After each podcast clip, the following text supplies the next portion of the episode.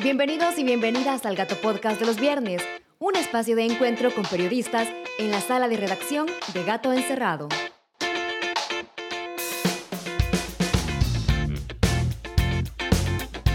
Hola, soy Ezequiel Barrera, editor de la revista de periodismo independiente Gato Encerrado. Hoy es 1 de abril y como cada viernes me dedico a contarte lo más importante de la semana. Este Gato Podcast es para vos que tenés un ritmo de vida acelerado que no te da chance de leer por completo nuestros reportajes e investigaciones. Pero que de todas formas te interesa estar al tanto de lo que sucede en El Salvador a través de un medio confiable como Gato Encerrado que se preocupa por ofrecerte información verificada. Hoy, en la entrevista de este podcast, también tenemos a Abraham Ábrego, director de litigio estratégico de Cristosal, con quien vamos a platicar sobre el régimen de excepción. Así que quédate hasta el final de este Gato Podcast. Sin más dilación, empezamos.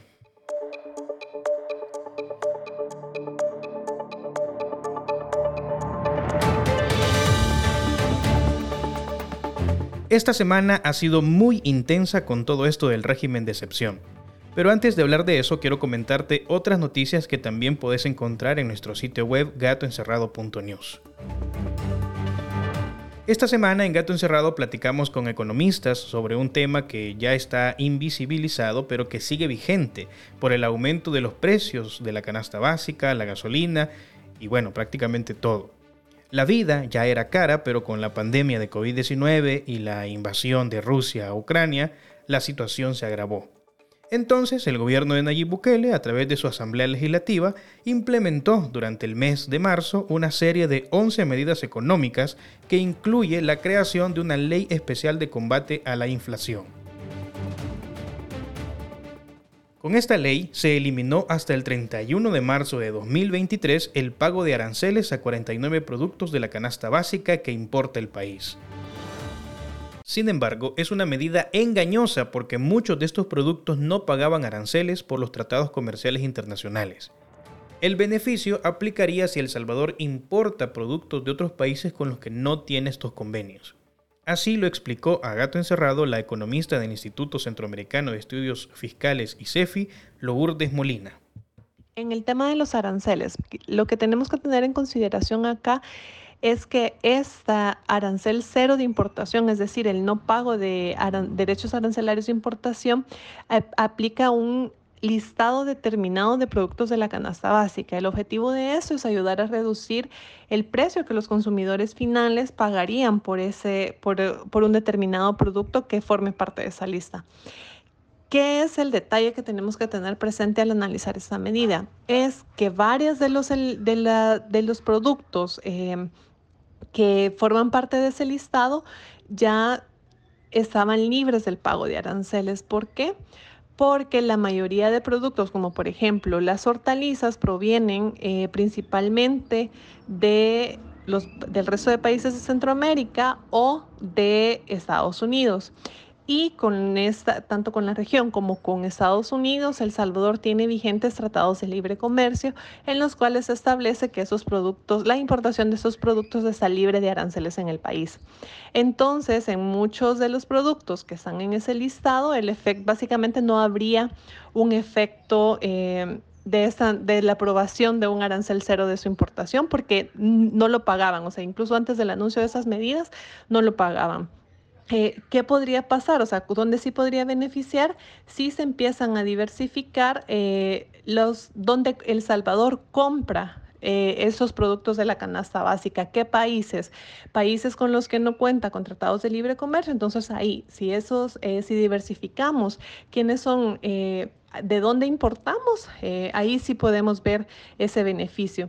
Y otro elemento más que tenemos que tener en consideración en el tema de los aranceles del pago del arancel cero para la importación de esos productos es que el efecto va a ser retardado, o sea, no va a ser un efecto inmediato, o sea, eh, como se ha presentado, pareciera de que va a ser una mejora inmediata en el poder adquisitivo de la, de la población y eso no es cierto, o sea, porque al final eh, esto es todo, o sea, para que llegue al consumidor final va a ser un proceso que va a demorar.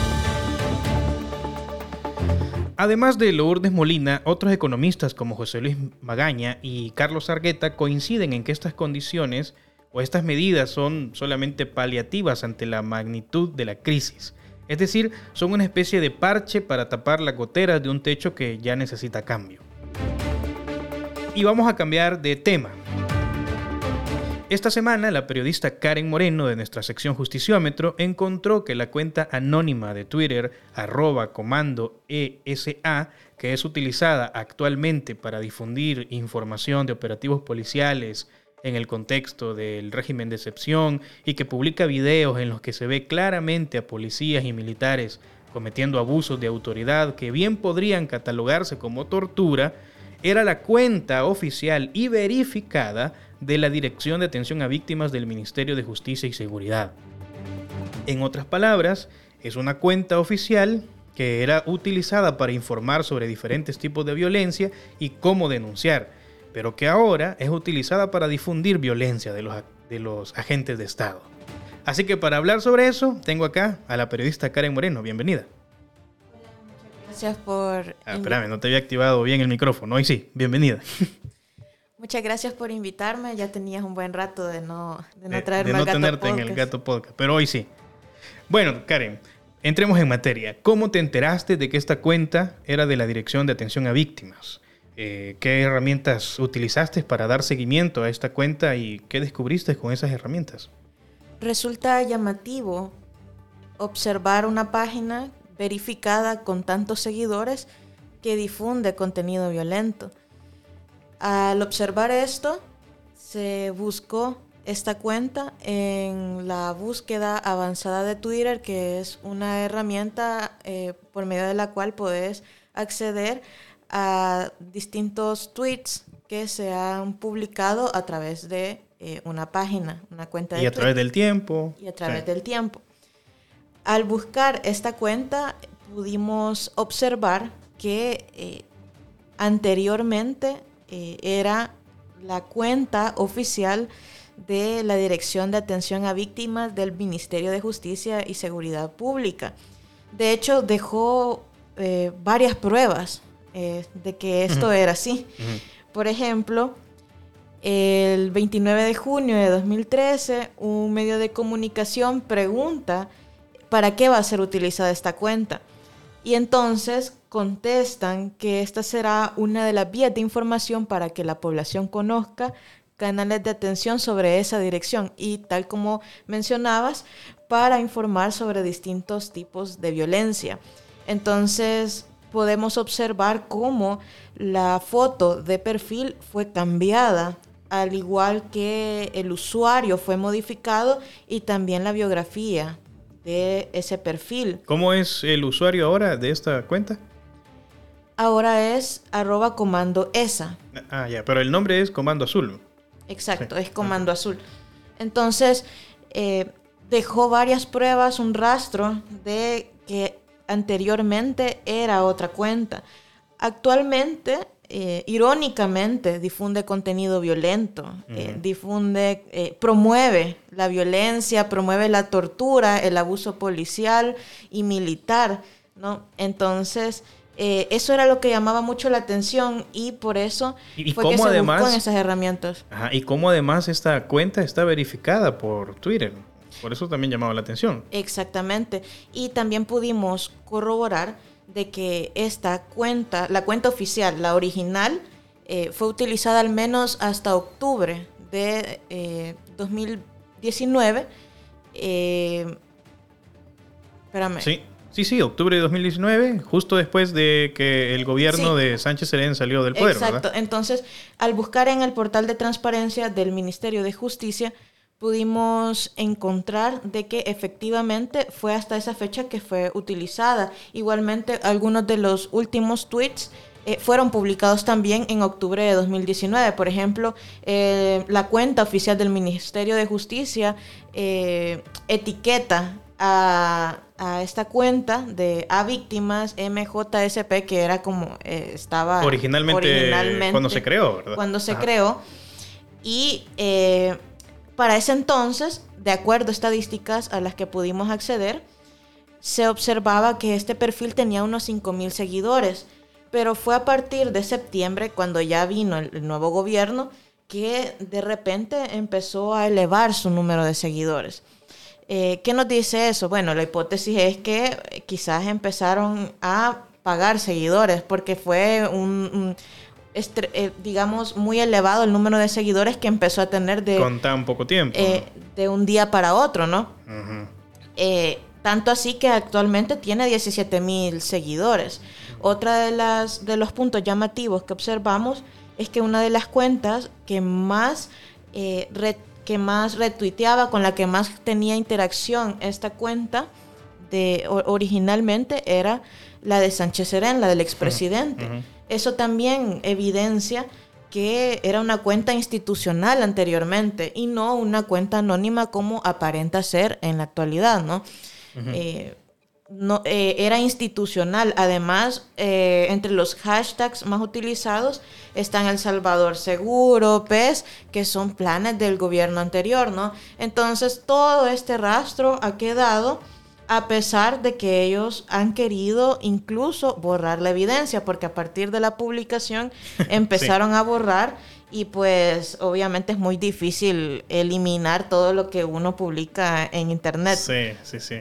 Y ahí quedaron la evidencia. Mira, pero para esta nota que publicaste también fuiste a platicar eh, con la exdirectora de atención a víctimas en el gobierno del FMLN, que se llama Fátima Ortiz, y quien además fue junto con la comunicadora de esa unidad o esa dirección, las que crearon esta cuenta en 2013 de atención a víctimas. ¿Qué te dijo cuando platicaste con ella? ¿Qué le pareció el uso que ahora le han dado a esta cuenta? Ella afirmó que creó esta cuenta en 2013 junto a la encargada de comunicaciones y que el propósito era difundir información acerca de las actividades de la Dirección de Atención a Víctimas. Para ella, eh, el nuevo uso que están haciendo de esta cuenta es un abuso de bienes públicos y también es un irrespeto hacia las víctimas. Explicó que en junio de 2019, cuando entró el nuevo gobierno, ella entregó la contraseña de esta cuenta institucional al nuevo jefe en ese entonces de comunicaciones del Ministerio de Justicia y Seguridad, Herbert Alexander, Alexander Lobato. Ella aseguró que Lobato pidió las contraseñas institucionales de todas las direcciones del Ministerio de Justicia. Al consultar a Lobato sobre esto, porque a partir de estas declaraciones hay que buscar el descargo, él mencionó que eh, él salió del ministerio en octubre de 2019, pero se limitó a decir eso, ya no explicó nada acerca de esta solicitud que hizo de pedir todas las contraseñas, eh, no respondió a nuestras preguntas sobre por qué se modificó la cuenta, se limitó a decir que renunció en 2019. Entonces, Em, y claro, él eh, seguramente dice que lo que pasó después de eso ya no es su responsabilidad, entonces así quedó. Igualmente le consultamos al secretario de prensa, Ernesto Sanabria, y tampoco respondió a pesar de que vio el mensaje. Y que de hecho es curioso porque eh, eh, también esta no es la primera vez que ocurre un, hecho parecido, ¿no? También la cuenta de la Secretaría de Prensa eh, fue modificada para eh, transformarse en lo que fue después Broso, una cuenta anónima que atacaba a opositores políticos. Ok. Bueno, Karen, estuve revisando nuestras redes sociales, las de Gato Encerrado, y estuve viendo los comentarios que hacían los usuarios a la nota muchos de ellos cuestionaban por qué nosotros, Gato Encerrado, nos metemos a investigar estas cosas y a publicar este tipo de temas que según ellos a nadie le interesan. Pero me gustaría que vos, que sos la periodista que lo investigaste, puedas decirnos por qué es importante que el periodismo consigne este tipo de cosas que ocurren. Yo creo que es importante eh, por tres razones. En primer lugar, por eh, lo que también mencionaba Ortiz, que se está utilizando un uso incorrecto de los bienes públicos. No sabemos si esta cuenta está siendo utilizada además por un empleado público. Es decir, eh, muy probablemente así es porque esta cuenta perteneció al Ministerio de Justicia. Eh, ese sería un mal uso de los bienes y que incluso el mismo presidente de la República, Nayib Bukele, le ha dado retweet en este, en este momento de régimen de excepción en el que estamos. Exactamente. Eh, pero además, es, esta, este hecho evidencia eh, una estrategia de comunicación del gobierno, ¿no? Que difunde contenido violento y promueve abusos policiales y militares porque no lo hace desde sus cuentas institucionales, sino que lo hace a través de cuentas anónimas, aunque podría decirse de que prácticamente es una cuenta troll, incluso hasta la, hasta la del presidente Bukele, que pudimos observar que recientemente lanzó algunos tweets eh, burlándose del maltrato que, y, de violaciones a derechos humanos, ¿no? Sí, sí. Entonces, pero e, evidencia esa estrategia de comunicación y esa promoción del odio, porque además saben de que la población también... Em, al no profundizar en las acciones que se están cometiendo, puede ser que les resulte, eh, que les guste observar este tipo de violaciones a derechos humanos, ¿no? Eh, una población quizás cuya cultura no está tan acostumbrada a la justicia y más bien a la venganza, ¿no? Entonces les gusta ver este tipo de, de, violencia en sus redes y creen que de esta manera también pueden empatizar con con alguna visión que pueda tener la sociedad sobre lo que se está haciendo actualmente. Entonces, creo que va más por ahí esa, situación y ese uso de las, de las redes sociales que está haciendo el gobierno. Ok.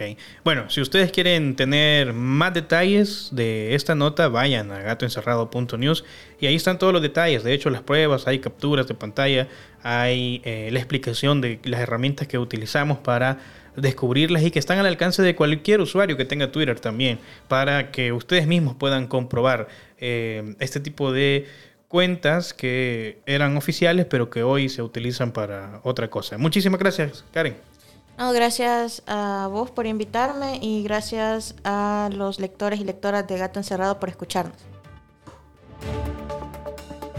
Pasamos a otra noticia. Esta semana también fue publicada una investigación periodística de Inside Crime y la prensa gráfica que revela las salidas de prisión de cuatro de los 14 cabecillas de la Mara Salvatrucha que Estados Unidos ha solicitado para extraditarlos y juzgarlos por dirigir diferentes crímenes cometidos en ese país. Los cuatro cabecillas son personas altamente peligrosas y han salido de prisión sin ningún tipo de problemas las autoridades salvadoreñas nunca les han puesto ninguna dificultad para salir, según la investigación, a pesar de tener condenas pendientes, algunos de hasta 60 años. Lo que llama la atención de esas salidas es que también en noviembre de 2021 hubo un repunte de homicidios que coincide con las ocasiones en que esos cabecillas abandonaron prisión. Las autoridades del Gabinete de Seguridad de Nayib Bukele se han negado a dar explicaciones de por qué los han dejado salir de prisión, así nada más. Hoy, viernes, y después de la publicación, el presidente Bukele salió a decir en Twitter que no se ha liberado a ningún pandillero. Si ustedes quieren leer una versión corta de la investigación, además para los que son lectores con prisa, vayan a nuestro sitio web gatoencerrado.news. Pero si la quieren leer completa, bueno, también pueden ir a la prensa gráfica que ahí está la investigación.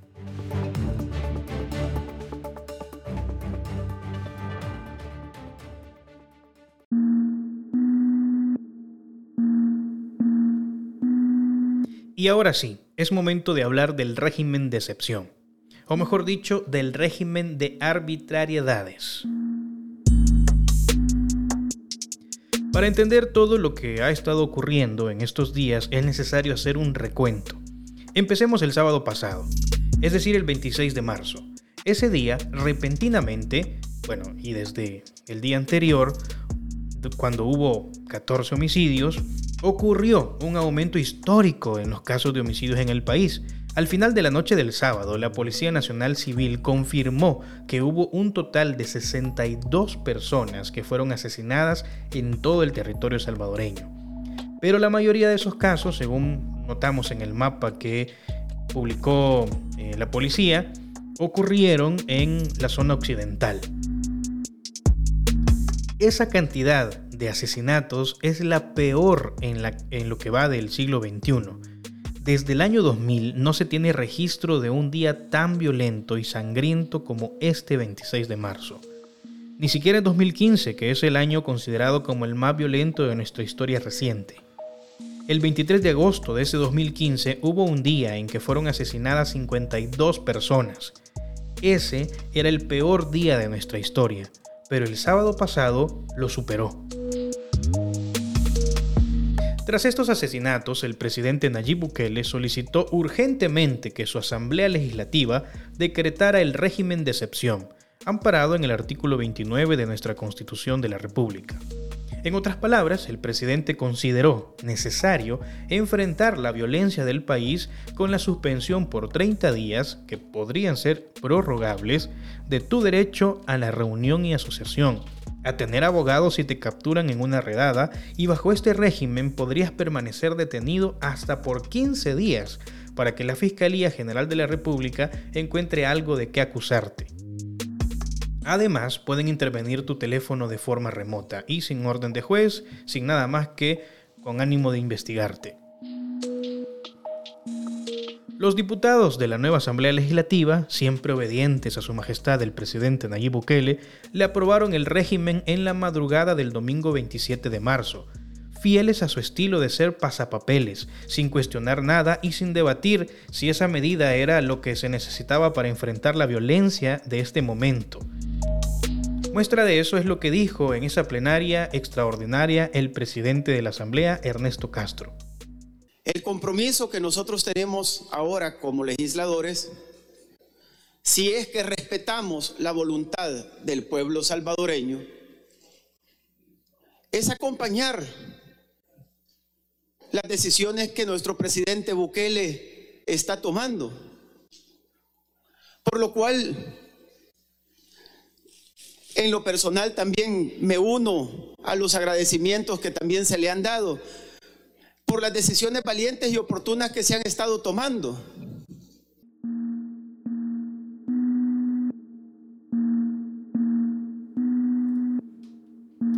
El domingo, El Salvador amaneció en régimen de excepción. Militares y policías se desplegaron por varios puntos del país que son considerados como zonas donde viven y operan pandilleros. En algunos de estos puntos, como la colonia Montelimar de La Paz, la 22 de abril en Soyapango o El Pino en Santa Tecla, hicieron cierres focalizados, en los que durante todos los días de esta semana los policías y militares han revisado hasta los bolsones de los niños estudiantes y también de las mujeres de tercera edad que se ven en la necesidad de salir a comprar eh, a las tiendas de esas colonias. Estos agentes del Estado se desplegaron con la misión de llevarse a cualquier persona que consideren sospechosa o que al menos parezca pandillera. Ni siquiera tienen que probar que esas personas son pandilleras, sino que por el simple hecho de parecer ya es suficiente para esposar, para subirlo a un vehículo o patrulla y llevarse a la persona a prisión por 15 días hasta que sea acusado formalmente. Obviamente iba a pasar lo que ya todos sabemos.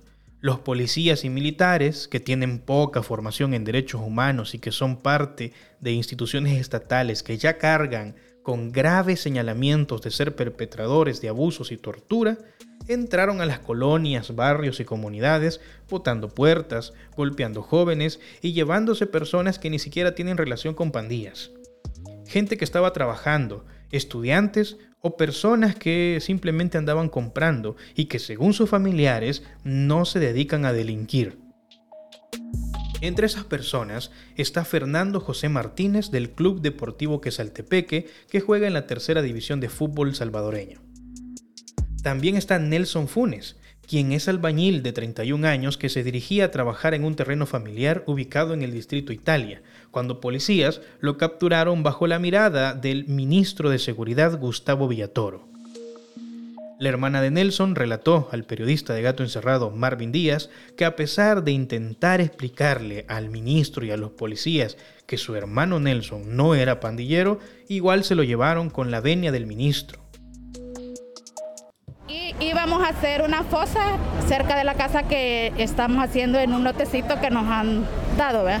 porque nos íbamos a trasladar a vivir ahí. Entonces íbamos a hacer la fosa séptica. Yo le iba a ayudar a él y él me iba a ayudar a mí porque somos hermanos. ¿Los intervinieron? ¿Quién los intervino? Eh, un patrulla y el señor ministro. ¿Y qué le dijo el señor ministro? Él no dijo nada, solamente se me quedó viendo y le dije yo que qué pasaba y solo se quedó viendo y no, no, no dijo palabras. ¿Y qué dijo el policía? El policía solo me dijo que mejor no dijera nada, que mejor me quedara callada porque si no hasta yo me iba a venir. ¿Le explicaron por qué lo estaban deteniendo? ¿Si presentaron alguna orden de captura? No, nada.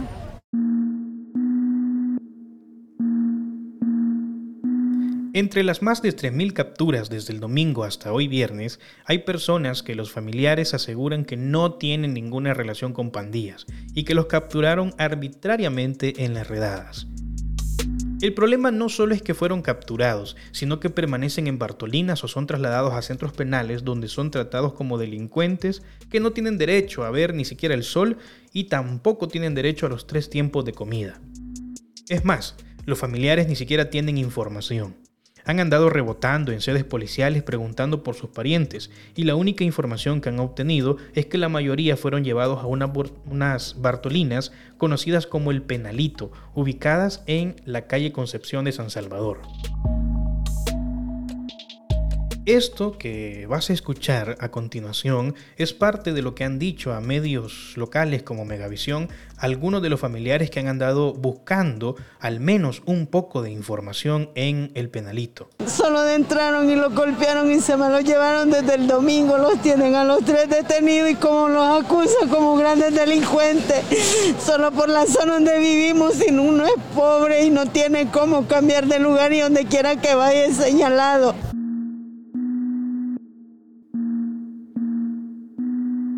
Por estas arbitrariedades, 70 organizaciones de derechos humanos se unieron para firmar en conjunto un llamado de atención a El Salvador, para que cese la represión en contra de quienes son inocentes y en contra de los defensores de derechos humanos. En el comunicado también se solidarizaron con las víctimas de violencia del fin de semana pasado. Sobre todo lo ocurrido esta semana, el vicepresidente Félix Ulloa ofreció su análisis en una entrevista de Univision en Washington, en la que justificó el régimen de excepción y habló de un El Salvador que muy poco se parece al real. Claro, los medios internacionales, que son los únicos a los que el vicepresidente da entrevistas, no tienen todo el contexto y por eso no logran hacerle buenas repreguntas. Por eso, te presentamos a continuación esta sección. Y ahora, en el mundo de Félix,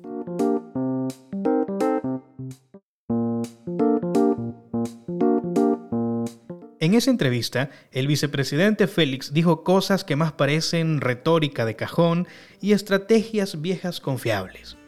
Acusó a las fuerzas oscuras de estar detrás de la violencia en El Salvador para afectar la imagen del presidente y su gestión. Así de inverosímil. Y no, no es invento mío. De que lo dijo, lo dijo. A nivel regional, es decir, el país iba teniendo esa recuperación no solo económica, financiera, sino también de imagen internacional, cuando los grupos eh, criminales eh, de ninguna forma puede excluirse la posibilidad que fueron activados por fuerzas oscuras que pretenden detener el avance de nuestro país, atacar las acciones del gobierno, iniciaron esta ofensiva. Pero, por suerte, la acción de las fuerzas del orden el liderazgo del presidente y del gabinete de seguridad y los resultados que venía dando el plan de control territorial han permitido que la situación quede bajo control en menos de 72 horas. Bueno, con este contexto sobre la intensa semana que hemos vivido en El Salvador, nos vamos a la entrevista con Abraham Ábrego. Y ahora, la entrevista del Gato Podcast.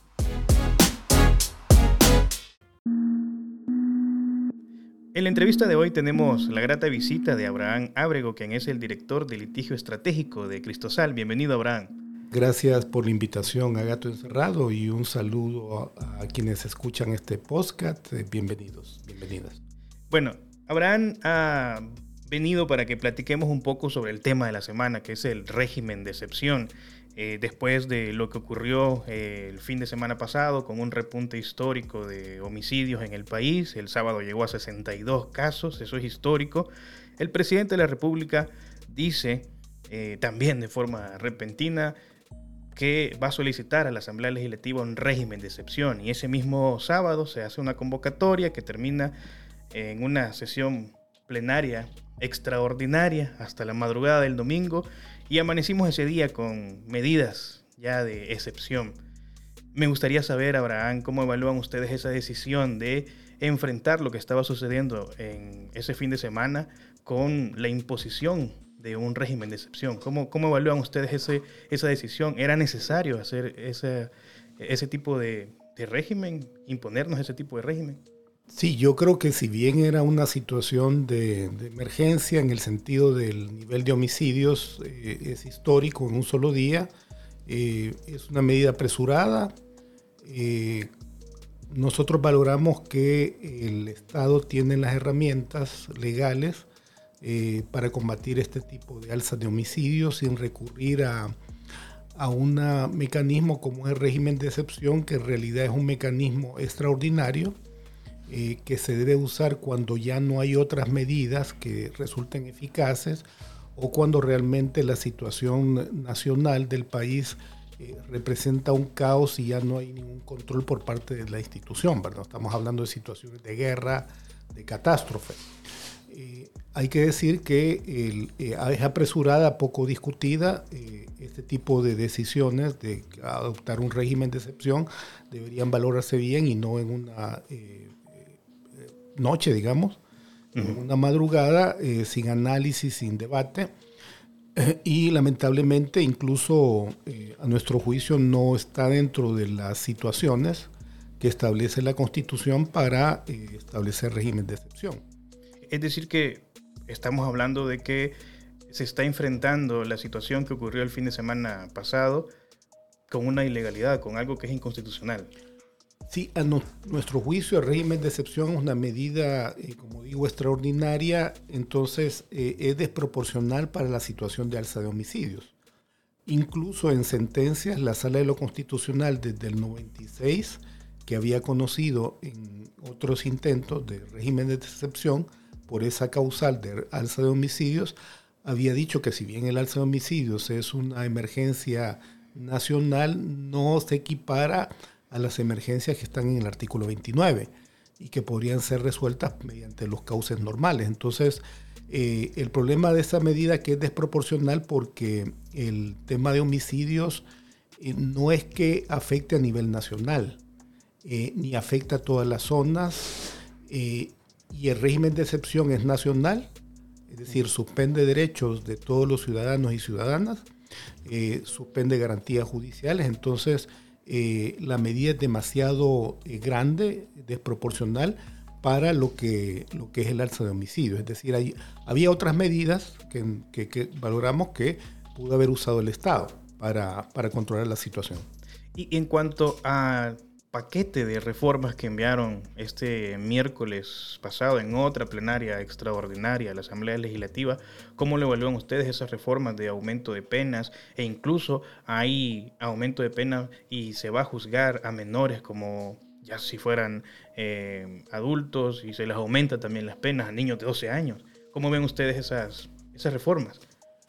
Bueno, este paquete de reformas no son nada diferentes a las medidas, reformas que se hizo en toda la época de la mano dura, eh, en los anteriores gobiernos. Entonces, no es tan cierto que represente medidas novedosas, es decir, es la misma, eh, es el mismo modelo que usó la mano dura eh, con bastante publicidad para tratar de, de generar algo que nosotros llamamos populismo punitivo, es decir, que eh, tratar de decirle a la población estoy usando la fuerza y estoy combatiendo la criminalidad. Y el tipo de, reformas lo que hace es incremento de penas eh, en varios delitos eh, y sobre todo lo más preocupante es que elimina, restringe garantías judiciales que, que ya están reconocidas en la Constitución Y la otra medida preocupante es que eh, una cuestión que está cubierta por los tratados internacionales es que a los menores de edad se les tiene que,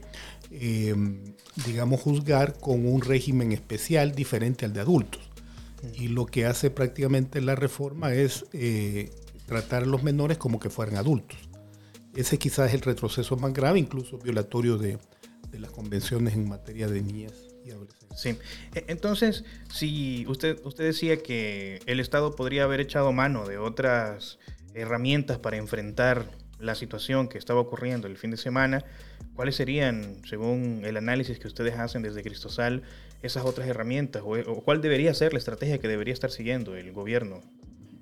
sí, yo creo que, por ejemplo, los, los operativos de disuasivos eh, son una cuestión que el gobierno, un gobierno hace sin necesidad de régimen de excepción.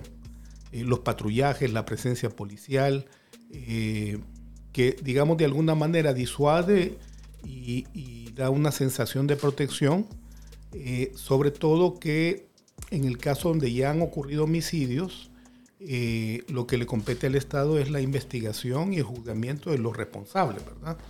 Eh, entonces allí básicamente se tiene que activar la policía y la fiscalía. Y eso ya está en herramientas procesales. Por ejemplo, si hay un sospechoso de los homicidios, ya está activado el proceso penal para pedir autorización judicial o autorización de la fiscalía si se quiere hacer un registro, un cateo, si se quiere hacer una detención. Lo que pasa es que lo que hemos visto son medidas que no difieren mucho de los anteriores gobiernos porque son redadas masivas, capturas masivas, eh, que ya se hicieron antes y que son poco efectivas, pero que eh, realmente, o sea, no, eh, a veces se hacen con procesos judiciales y a veces sin base legal, pero son poco efectivas. Entonces, no sirve de nada tener 2.400, creo que hay ahora. 3.000 dijo anoche. 3.000 o 3.000 ahora. Si realmente eh, no, no, tienen evidencia y pruebas sobre la persona que lleve a una condena y a una reparación de la víctima. Entonces es lo que ha pasado antes, que hay muchas capturas masivas eh, que se caen luego en los procesos judiciales. Ahora el problema va a ser que lo que quieren, creo, controlar es que los jueces no, no liberen a nadie o sea, que no apliquen garantías judiciales. Eh, y esto es grave porque eh, si usted va en la calle eh, y de repente lo vinculan con la situación de, violencia, lo capturan,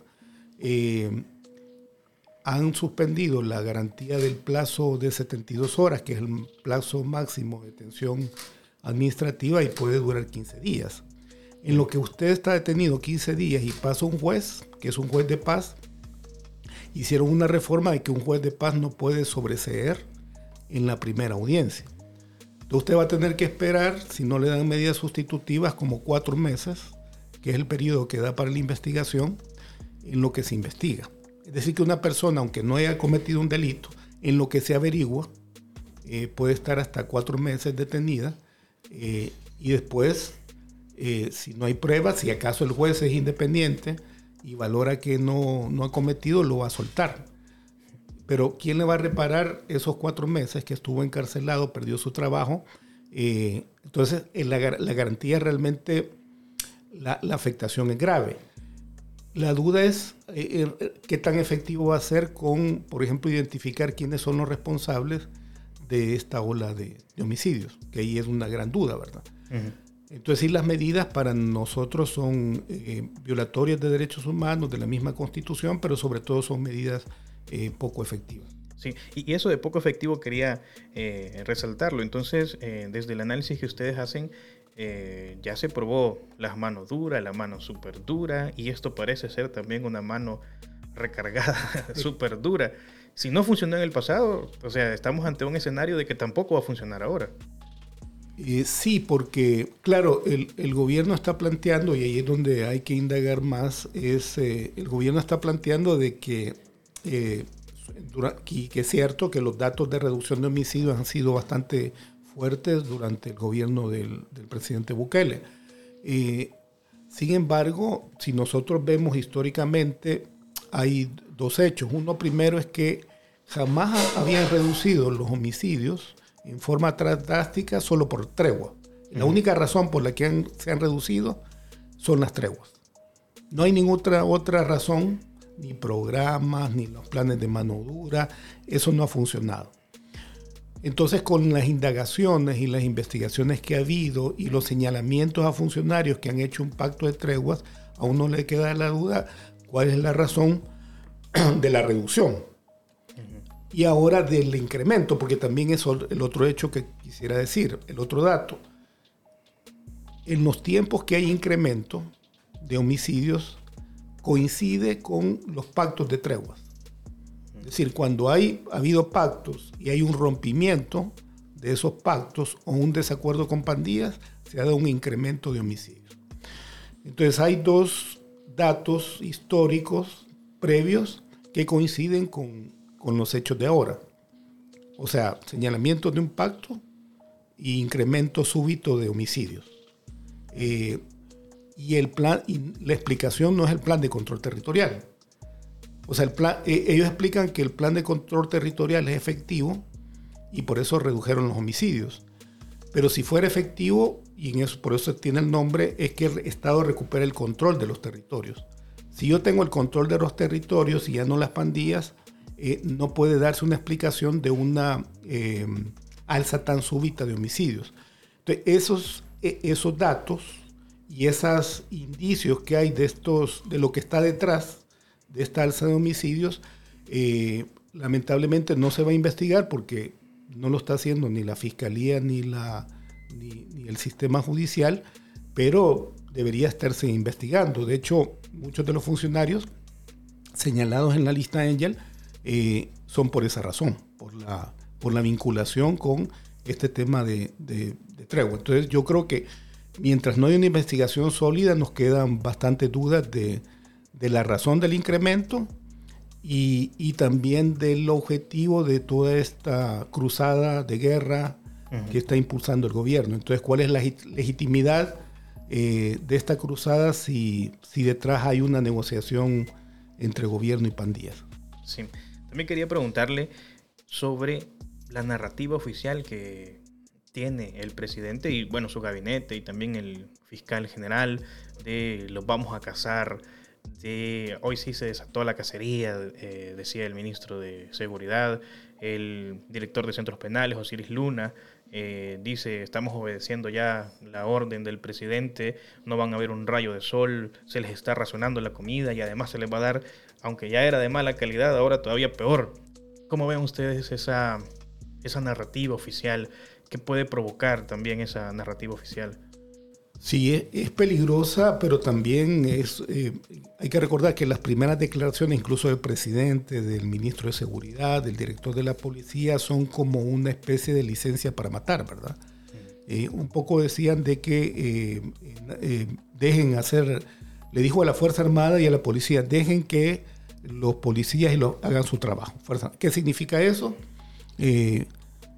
tortura, eh, violaciones al debido proceso, eh, cuando hay una regla en derecho internacional que es que eh, un subalterno no tiene la obligación de, un, de cumplir una orden que sea ilegal y violatoria de derechos humanos.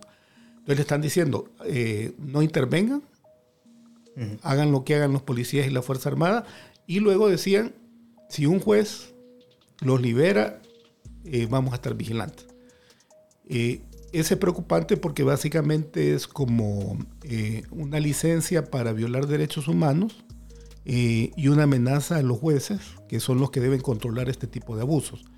Y el otro es esa retórica que, creo que hay que, eh, hay que tratar de quitar, que es una retórica de odio y de busca de un enemigo interno, que eso no es, no es nuevo, es viejo. Siempre, muchas veces se quiere tirar un enemigo interno que, que, se pretende crecer como que fuera todo el problema del país eh, para invisibilizar los problemas reales, ¿verdad? Y cuál es la, problemática real. Entonces, en este discurso el problema es que o tú estás con, con los buenos, que en teoría son los, los gobernantes, o esto está del otro lado. Y entonces si tú, tú no eh, criticas o no avalas lo que hace el gobierno, eh, sos malo. Entonces se da esta, esta polarización que no es saludable eh, y que siendo el presidente, incluso su obligación constitucional es mantener la armonía, eh, es, es, lamentable. Además que eh, creo que no sé si el presidente lo han asesorado, que tal vez hoy está en el gobierno, pero esas declaraciones incluso son, pueden ser sujetos luego de responsabilidad internacional, porque son casi confesiones de parte, ¿verdad? O sea, casi son órdenes, directrices violatorias de derechos humanos. Entonces, ese, ese discurso es lamentable porque en lugar de buscar la armonía y la unidad para combatir la criminalidad, lo que está generando es estigmatizar. Eh, sobre todo nos preocupa la situación de los niños, niñas eh, y jóvenes porque les quitan las garantías, pero también están eh, queriendo ver que todos son pandilleros. Porque esa es la, la, otra cosa de la reforma. La reforma legaliza lo que hizo la sentencia de la Corte Suprema de Justicia, que si recuerdan, cuando conoció la ley de actos de terrorismo, dijo que eh, las agrupaciones de pandillas eran asociaciones terroristas. Lo dijo en una sentencia. Entonces ahora en la reforma agarran esa sentencia y lo meten a, la ley eh, de actos de terrorismo diciendo expresamente que esas pandillas son terroristas. Eh, e, el problema de eso es que en lugar de juzgar, investigar los actos que cometen las personas, eh, lo que juzgan es la, eh, solo que, te consideren que sos pandillero, aunque no lo hayan probado ni establecido, ya con eso sos delincuente. Mm. Entonces, eh, eso se llama... Y terrorista. Y terrorista, que es más grave, ¿verdad? Porque el, mm. nivel de terrorismo es otro nivel que no es necesariamente tan adaptado a la criminalidad que puede ser de las pandillas. No quiero decir que las pandillas tengan eh, este poder de generar violencia, eh, pero el nivel de terrorismo tiene otras que, hay que ser muy, muy cuidadoso. Pero en este caso no, en este caso es em, calificar por, por quién eres o por quién dices que eres, porque el problema no es, eh, está bien, todos estamos en contra de la actividad de pandillas, de la violencia, no es el problema. El problema es quién dice que sos pandillero. Y quien dice que sos el pandillero es el que te acusa. Y la única forma de defenderte es el juez o la Procuraduría de Hechos Humanos para demostrar que no eres quien dice el fiscal. Pero al final eh, no tienes ni al eh, el, fiscal a favor, no tienes al juez, ni tienes a la Procuraduría de Hechos Humanos. Entonces prácticamente la verdad que dice la fiscalía de que eres pandillero, aunque no lo seas, aunque seas sospechoso, eh, ya te mete en ese cuadro y ya, las reformas casi te condenan de antemano eh, y te aumentan las penas. Entonces, eh, la verdad que las, que las reformas son graves porque son permanentes. ¿no? Se va a ir el régimen de excepción, pero van a quedar la reforma. Sí. Vaya, para ir terminando y hablando de esto, de que eh, un policía o un militar lo puede encontrar a uno en la calle y por el simple hecho de verlo sospechoso, o porque el policía o el soldado eh, considera que uno es miembro de una pandilla o colaborador de la pandilla, porque también no solo los miembros, sino que los colaboradores, los que tienen algún tipo de, cercanía, pueden ser considerados sospechosos y entonces eh, también capturarlos.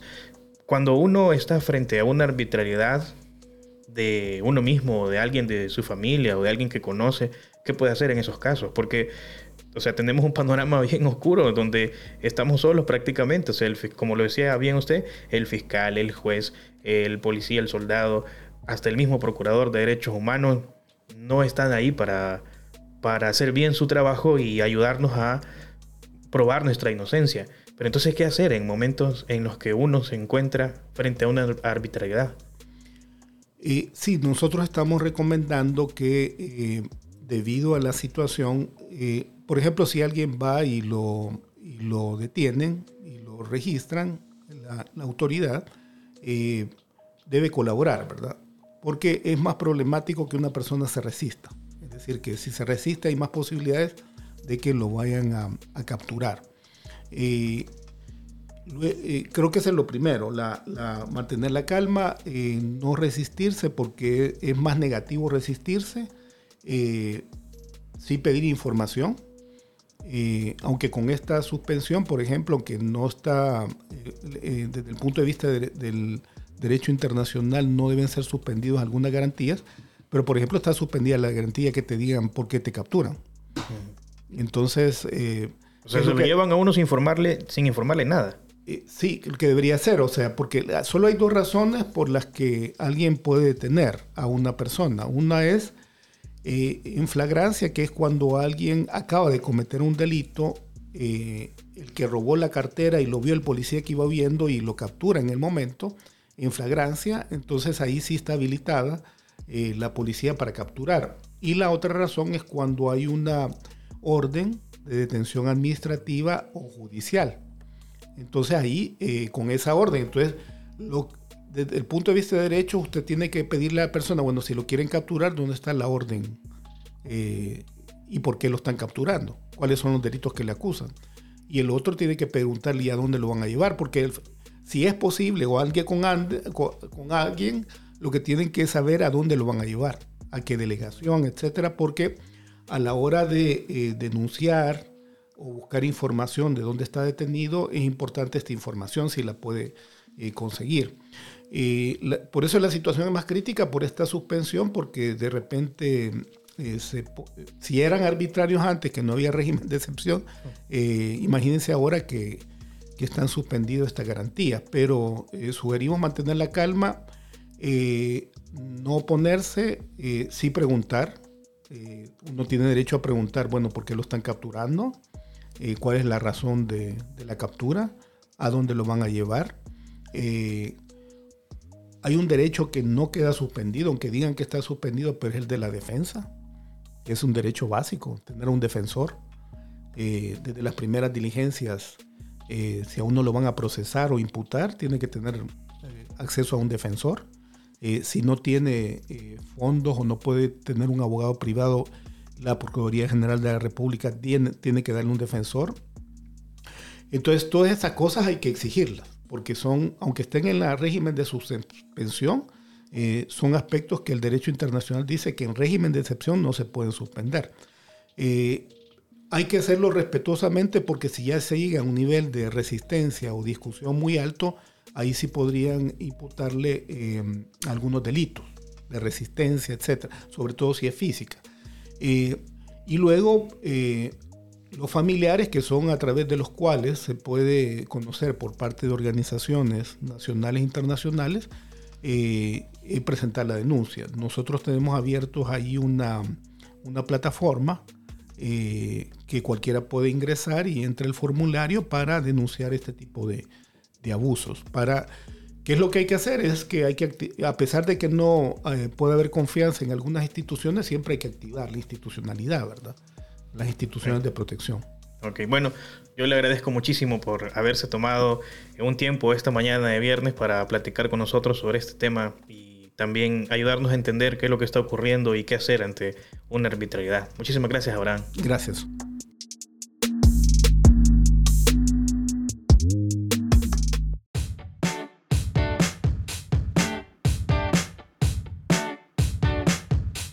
Y así terminamos este Gato Podcast de los viernes con el resumen de lo más importante de la semana. Muchas gracias a vos que hoy te tomaste el tiempo para escuchar este podcast y desde Gato Encerrado te vamos a agradecer si lo compartís con tus amistades y en tus redes sociales. Si no tenés planes para este fin de semana, te invito a que veas la película salvadoreña Polvo de Gallo, que va sobre violencia contra las mujeres. Si querés saber más de esta película, anda a nuestro canal en Twitch para ver la conversación que tuvimos con los creadores de la película. Espero que a pesar de todo, este fin de semana sea bueno para vos. Nos escuchamos el próximo viernes en Los Gato Podcast.